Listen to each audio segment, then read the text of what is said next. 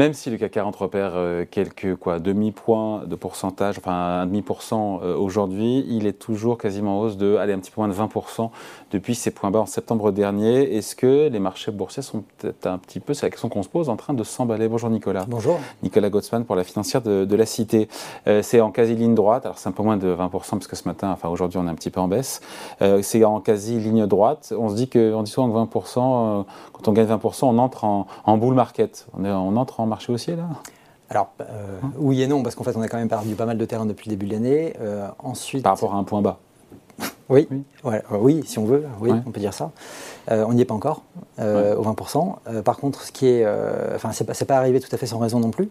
Il y a quand même des raisons, on va dire, objectives à cette. À, ce qui c'est des rachats de short, de positions vendeuses, des fonds spéculatifs, des algorithmes, qu'il n'y a rien de fondamental et que c'est plutôt technique. Ah si, il y a quand même, mais il y a pas mal de choses qui sont passées. On va dire, le, rallye a commencé à peu près le 30 septembre.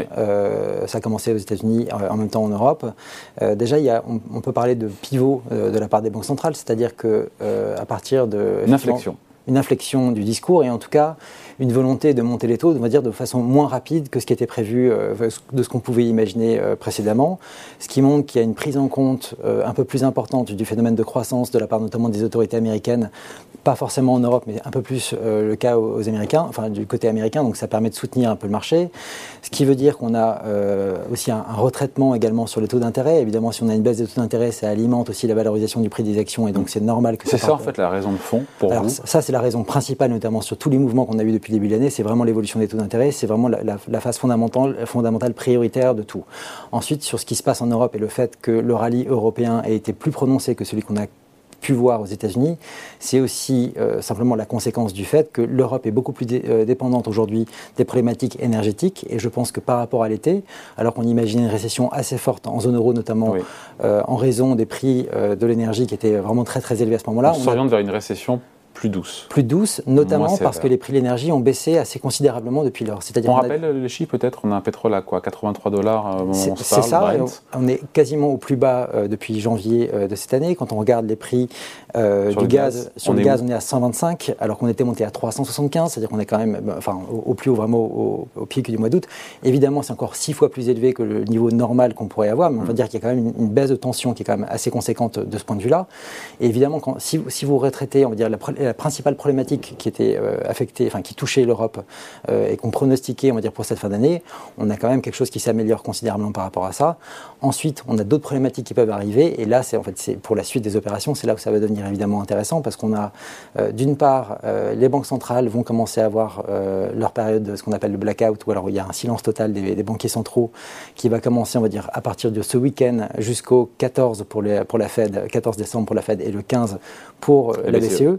Euh, on va avoir un discours très important mercredi de Jérôme Powell, et c'est à lui, on va dire, et je pense qu'il va euh, faire euh, tout ce qu'il peut dans son sens pour essayer d'orienter le marché pour, ces 15 jours où justement il y aura un silence total de la part des c'est la grande question. C'est ensuite, c'est est-ce que, est-ce que ça, je, je, pense moi qu'il a aujourd'hui intérêt, on va dire, à avoir un discours qui soit un peu plus dur que ce que le marché peut imaginer, pour offrir justement cette période, on va dire, d'académie effective à partir du 14 décembre. Donc, d'essayer de peut-être de pas défrayer le marché, mais d'être assez restrictif, on va dire, pour ces 15 jours, notamment pour pouvoir avoir un effet, on va dire, au moins de stabilisation des marchés actions et pour pas que les conditions financières euh, ne soient trop euh, allégées pendant cette période-là, ce qui lui permettrait de réaliser son, but qui est de, de, réduire le niveau de demande aux États-Unis et donc euh, d'avoir un effet sur l'inflation. en Europe, c'est à peu près la même chose et on a aussi le deuxième facteur qui est, si je prends par exemple exemple pour, pour, les entreprises américaines, on anticipait au mois de juin dernier une hausse des profits de 9% pour le T4 de cette année. Aujourd'hui, on, est plutôt à estimer moins 2%, donc on voit qu'il y a quand même un retraitement assez massif, on va dire des, des, gains espérés, donc ça, ça peut aussi avoir un impact. Donc on va dire que pour les prochaines semaines, ça risque d'être compliqué de monter beaucoup plus haut que le niveau qu'on a actuellement.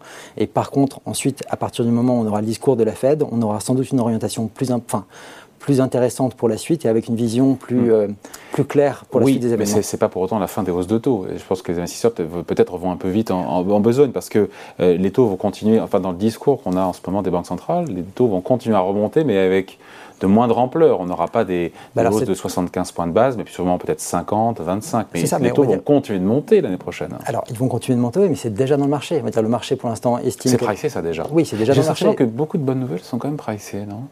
Alors, des bonnes nouvelles, oui, mais en fait, euh, alors, si, on veut, mais on peut, aussi se dire que, étant donné que la Fed aujourd'hui est dans une situation où on voit quand même euh, un, affaiblissement du rythme de l'inflation, si jamais on avait une inflation qui continuait de baisser à ce niveau-là, et si jamais on avait une réaction de la Fed par rapport à ça, de se dire finalement on n'a peut-être pas besoin de monter les taux aussi haut qu'on l'avait annoncé euh, avant. 5%, et aussi c'est ce que le marché attend. Le marché attend entre 5 et 5,25, c'est ça. Euh, si jamais l'inflation se calme d'ici là, on va dire, parce que là c'est prévu pour le mois d'avril-mai, euh, on va dire, à 5, 5,25. Si les choses s'améliorent d'ici là, peut-être que ce ne sera pas, monté, pas la peine de monter aussi haut. Donc il y a un potentiel encore de bonnes nouvelles. C'est ça, il y a un potentiel de bonnes nouvelles de la part de la Fed. Et si ça se trouve, c'est justement la, la, question, je pense, prioritaire, c'est qu'il y a encore quelques mois, tout le monde imaginait que la récession était absolument inévitable aux États-Unis. Alors c'est toujours sans doute le scénario. Elle est décalée pour l'instant. C'est un peu décalé. Et aujourd'hui, le, le, scénario du soft euh, devient de plus en plus probable. C'est ça. En fait, les marchés pressent quelque part un atterrissage en douceur de l'économie mondiale, notamment américaine aujourd'hui. Alors, surtout de l'économie américaine. Ensuite, voilà, pour, pour, la zone euro, on va avoir sans doute, effectivement, comme vous l'avez dit, une récession. Euh, sans doute, les Américains peuvent éviter une récession? Oui, je pense que c'est possible. C'est pas absolument une certitude. Aujourd'hui, c'est plutôt le scénario est plutôt sur une récession soft euh, aux États-Unis, mais je pense que le scénario oui, pour 2023, mais le, scénario euh, d'un soft landing est vraiment possible aux États-Unis. Si jamais on avait effectivement un recul de l'inflation qui soit beaucoup plus rapide que ce qu'on peut imaginer, que ce qu'on imaginait précédemment, on pourrait avoir cette situation-là. Et quand on regarde, et dans ce cas, chapeau, parce que franchement, si la Fed réussit ce tour de force à la fois ralentir, à refroidir l'économie américaine euh, avec une petite récession et que l'inflation, encore une fois, est sous contrôle, enfin revient un peu dans son lit. Oui, ça serait quand même quasiment incroyable de sortir du Covid, enfin, des, quasiment les plus gros chocs macroéconomiques qu'on a connus depuis euh, quasiment l'après-guerre euh, successifs, les uns après les autres, d'arriver à replacer l'économie américaine exactement sur son niveau potentiel, ça serait effectivement, ça relève de, de l'art. Mais là, on n'y est pas encore, mais on n'est pas loin. On en prend le chemin en ce moment, je trouve. Peu de gens pariaient là-dessus quand même. Hein. Euh, il y en avait quelques-uns, il y avait, enfin, si, il y avait quand même quelques économistes qui, euh, qui pariaient là-dessus, et surtout de la Fed pariait là-dessus. Ensuite, ils ont quand même assoupli... ils, ont, même. ils ont assoupli le discours en disant que la récession était quand même plus probable, mais même si on avait une récession, c'est ça que je pense qui est enfin, intéressant de prendre en compte, c'est qu'aujourd'hui, euh, l'économie américaine est au-dessus de son potentiel. Tout ce qu'ils veulent arriver à faire, c'est de revenir à ce niveau potentiel.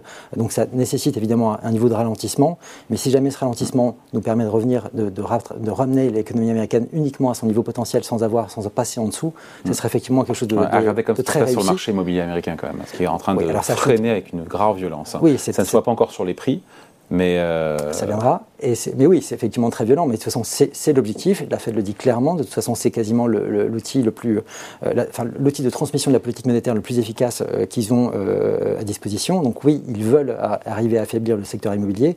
Ça peut avoir un impact assez, assez important pour le, pour le futur.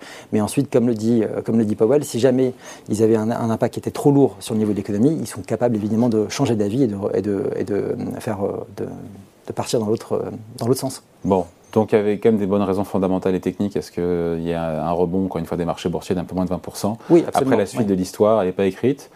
Mais on peut imaginer la poursuite de la hausse si, encore une fois, euh, l'inflation ralentit et que la Fed n'a pas besoin d'aller aussi haut en matière de taux directeur. C'est ça. Et le les jour, fameux 5,525. Le jour de la réunion de la Fed, le, donc le 14 décembre, on aura également les chiffres d'inflation euh, américains qui seront très importants. Et effectivement, si les chiffres sont plus élevés que prévu, ça risque d'être par contre pas très très bon pour la, pour la suite. Par contre, si les chiffres sont meilleurs que prévu, ça peut alimenter effectivement le fait que la Fed n'a peut-être pas besoin d'aller aussi haut que tout le monde le croyait auparavant. Bon voilà, merci en tout cas. Explication signée Nicolas Gosman, financière de la Cité. Merci beaucoup. Au revoir.